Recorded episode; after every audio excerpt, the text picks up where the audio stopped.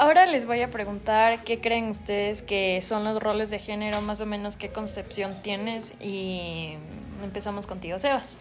Bueno, yo creo que los roles de género básicamente se trata de ciertas actitudes que hay, que uno puede encontrar eh, entre los hombres y las mujeres, o sea, cómo la sociedad puede tratar a los hombres o a las mujeres de distinta manera. Entonces, normalmente en la, en la antigüedad, hace unos años, pienso que había una gran diferencia entre lo que las mujeres y los hombres podían hacer. Y ahorita sí ha avanzado un montón y ahora estamos en una sociedad más progresista. Eh, no sé qué opinas, compañero. Ah, hola con todos, mi nombre es Santiago Donoso. Mi objetivo, o sea, no. Ya, o sea, yo pienso de los roles de género que, o sea, como dijo mi compañero, para acotar un poco más, es todo lo que, las igualdades, se podría decir, que, que hay entre, que se deben cumplir entre hombres y mujeres y que no exista ninguna diferenciación o clasificación entre un hombre puede hacer esto y una mujer no, y por qué un hombre sí puede hacer esto y por qué otra, una mujer no. Y yo pienso que es eso es lo más importante, que es el objetivo de, de un rol de géneros. Eh, ¿Cómo están? Muy buenas noches a todos. Yo soy Sebastián. Eh, bueno, estoy de acuerdo con lo que mencionan. Y es más, me, gustaría poner como que un ejemplo de cómo eh, solía ser la sociedad antes con esto de los roles de género.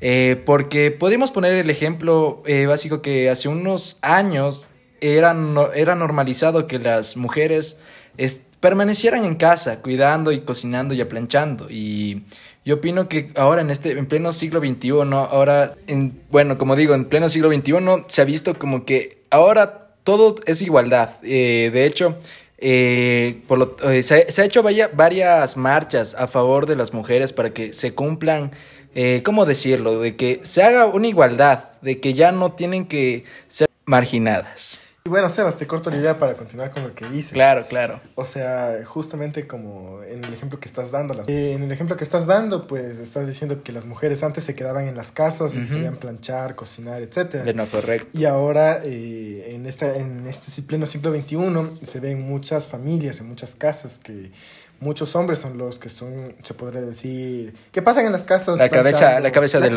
No, no, no, más bien lo contrario, que las mujeres son la cabeza, la, cabeza del hogar, se puede decir que ellas trabajan mientras los papás se quedan con la familia. Interrumpiéndote un poco también, vayamos, hablemos de historia, ¿no? Como sabemos, todo este movimiento comienza a darse gracias a la Segunda Guerra Mundial, cuando todos los hombres tuvieron que estar en, en la guerra, mientras que las mujeres tuvieron que quedarse en las fábricas necesitaban mano de obra para ayudarles a, su, a los hombres, a sus maridos, para pelear en guerra. Claro, Yo creo que desde ahí comienza todo. este movimiento de darle preferencias, de darle, ajá, de un pensamiento uh, evolutista a, todo lo de lo, lo retrógrada que estaban, que, vivía, que vivíamos antes, ¿no? Sí, opino igual, o sea, y ahora se puede ver, como digo, o sea, muchas mujeres a veces ya no necesitan un marido, que antes se suponía que tenían que tener un marido siempre y si no no, no servía básicamente y en cambio ahora las mujeres salen adelante sin problema alguno y eso está súper bien. Sí, la verdad es que yo acotando lo que dices, creo que las mujeres se, se empezaron a dar cuenta de la capacidad que tenían y exactamente con este modelo de que ya empezaron a poder trabajar fue un gran progreso, ya que los estereotipos que la sociedad había creado sobre los roles de género son algo de que no sirve para nada, ya que todo humano tiene equidad. Todos deberían tener una equidad de derechos, incluso en el trabajo. y se sigue viendo, algunas mujeres ganan menos solo por el hecho de ser mujeres, lo cual es totalmente incorrecto porque tenemos las mismas capacidades cognitivas y también, y también no debería, en dicho término, ser como que penalizado Em, haber nacido mujer y estar condenadas a esto, a los roles de género, que si es que naciste mujer ya tienes que quedarte en la casa y tienes que atender a tu marido. Y. Eh, sí, perdón que te interrumpe. Eh, concuerdo contigo. De hecho, muchas veces se le han, le han llamado como el sexo débil como que son unas delicaditas, débiles y que no pueden hacer eso. Entonces, mm, yo me, yo me pregunto, o sea, ¿por qué surge esto? ¿Por qué, o sea, qué opinan ustedes, muchachos? ¿Qué opinan de, de que mm, se le atribuye esto a, a las mujeres, de que son el sexo débil. O sea, yo pienso que en realidad eso es eh, muy... Es retrógrado. eh, Es muy retrógrada y muy mal porque las mujeres tienen las mismas habilidades. Por eso se puede ver que las mujeres, no sé, eh, tienen... eh, en las luchas, por ejemplo, las mujeres son súper fuertes, se pueden pegar y la gente... Igual que un hombre, o sea, no debería haber una diferencia como, como se ve en la antigüedad. Entonces... Sí, y queda claro, hay muchas familias en la actualidad que no necesitan, no necesitan que la, que la mujer esté cuidándole a los hijos, porque como ya habías dicho, hay mujeres que ganan mucho más que hombres, mientras, y los hombres son los, se podrían decir como la, la, la, cabeza, la, la cabeza que guía, que se queda cuidando a los niños y todo eso, mientras que la mamá sale a, a ganarse la vida, entre comillas, para ellos.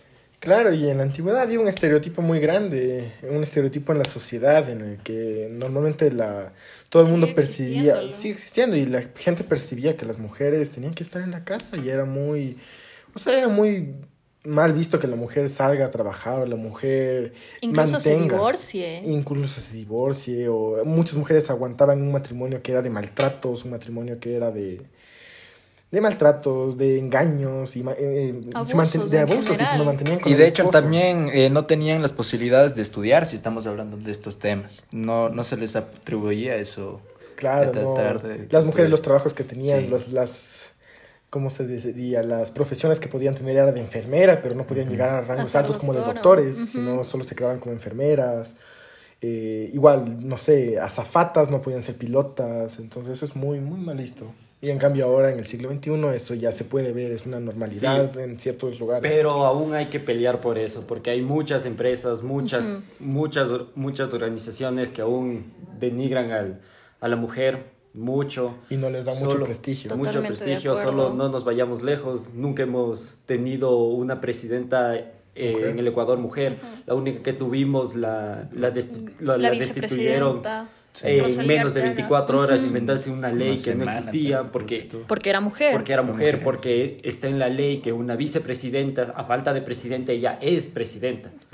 Y eh, Claro, le asamblea. hicieron todo para, para votarle, que duró dos días, un día creo. Claro. Sí. Bueno, y también si nos podemos a poner en ese, en ese contexto, eh, no sé, me doy cuenta como muchas personas, y lo siguen haciendo los niños, si se podrá, sí, los niños, la mayoría, Sí. muchos niños es como que dicen, no sé, están en la edad de unos 10 años y un amigo se pone a llorar y dicen, no, no, llorar es de mujeres, Entonces, o los mismos no, yo- papás. no, no llores que eres niñita, te sí. Como O- que Te interrumpo, como tocaste un tema muy interesante, como los papás. A nosotros nos enseñaron que Sí. tú como eres hombre te voy a regalar un carro, te voy a regalar una pelota y, Y tú como nunca- eres mujer te voy a una dar una muñeca. cocinita, un bebé para que te vayas. Eso también es un... También eso de la imposición, eso de la imposición de darle un bebé a una niña para jugar que en sus dos, tres años le están imponiendo indirectamente que ella tiene que ser madre y por eso también siempre ha habido como que esta concepción de que si una mujer no tiene un hijo falló como mujer. Si es que una mujer no quiere ser madre, la condena, la sociedad la condena y hasta ahorita es eso. Y entonces es, es una lucha que debe ser todavía... Claro. Hay que seguir luchando Hay que para seguir poder- luchando. Y estando en ese ámbito, o sea, no muy lejos, es como que los papás, eh, en el tema sexual, los papás es como que tienen un hijo y una hija. Al hijo le dan los condones tranquilamente como si no pasara Pero a la nada. mujer no. Y a las mujeres no, le dicen, no, tienes que cuidarte, tienes que esperar, mientras a los hijos No, les alientan ajá. a realizar las acciones Dicen, sexuales. no tienes que embarazarte, pero nunca te hablan de métodos conceptivos, de que te puedes cuidar, pero claro, al hombre por ser hombre puede disfrutar de su, de su sexualidad tranquilamente, sin embargo la mujer la condena. Igual es mal visto, que si un hombre está con muchas mujeres, le dicen, ah, eres, eres un rey, eres un lo que sea. En cambio, si una mujer está con muchos hombres, dicen, eres una mojigata, eso está una mal, promiscua. es una promiscua, o sea, ¿qué te pasa? Entonces, eso está súper mal. Eh, No sé qué más. Opinan igual el tema de las violaciones. O sea, es como que a los hombres, bueno, sí, a muchos hombres los que hacen esas barbaridades, esas atrocidades, no se les enseña como que no tienes que violar a una mujer, sino les enseñan a las mujeres no debes dejar que te violen o les dicen no, no salgas así porque te van a violar o algo por el estilo. Exactamente. Cuando a los hombres deberían enseñarles como que, ¿sabes qué? No, no tienes que tratarle mal a una mujer, no tienes que ser morboso con una mujer o algo por el estilo. Y de hecho, justo ahí quiero hacer un hincapié a lo que dices, porque no sé si has notado cómo ahora en la sociedad de ahora las mujeres tienen que adaptarse, como que tienen que salir con, con no sé, ya sea diversos eh, armas, para así decirlo, para poder defenderse y no, no estar seguras. Entonces, eso yo creo que no está bien que tengamos que adaptarnos hasta a esa magnitud, en retroceder como si fuéramos personas sin raciocinio, podríamos decirlo así, o como cavernícolas, que tengamos que estar defendiéndonos en las noches por el temor de que alguien pueda abusar de nosotros. Y ya como conclusión, em, eh, no sé si quieren plantear preguntas de reflexión sobre este tema. Yo por lo menos eh, puedo plantear una em, y es ¿Cómo podríamos seguir erradicando eh, los roles de género para que ya a la final no existan y podamos seguir como sociedad? No sé, ¿qué podrían plantear ustedes eh, como pregunta de reflexión?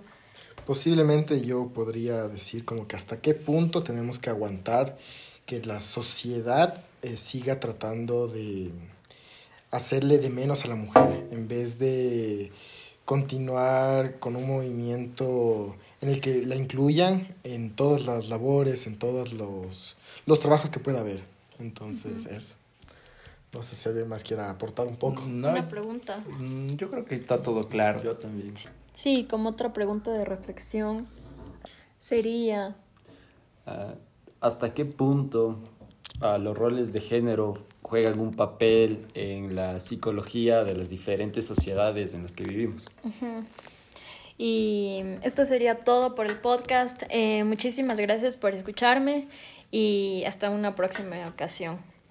Eh, chao Sebas, chao Sebas, chao Santi. Chao.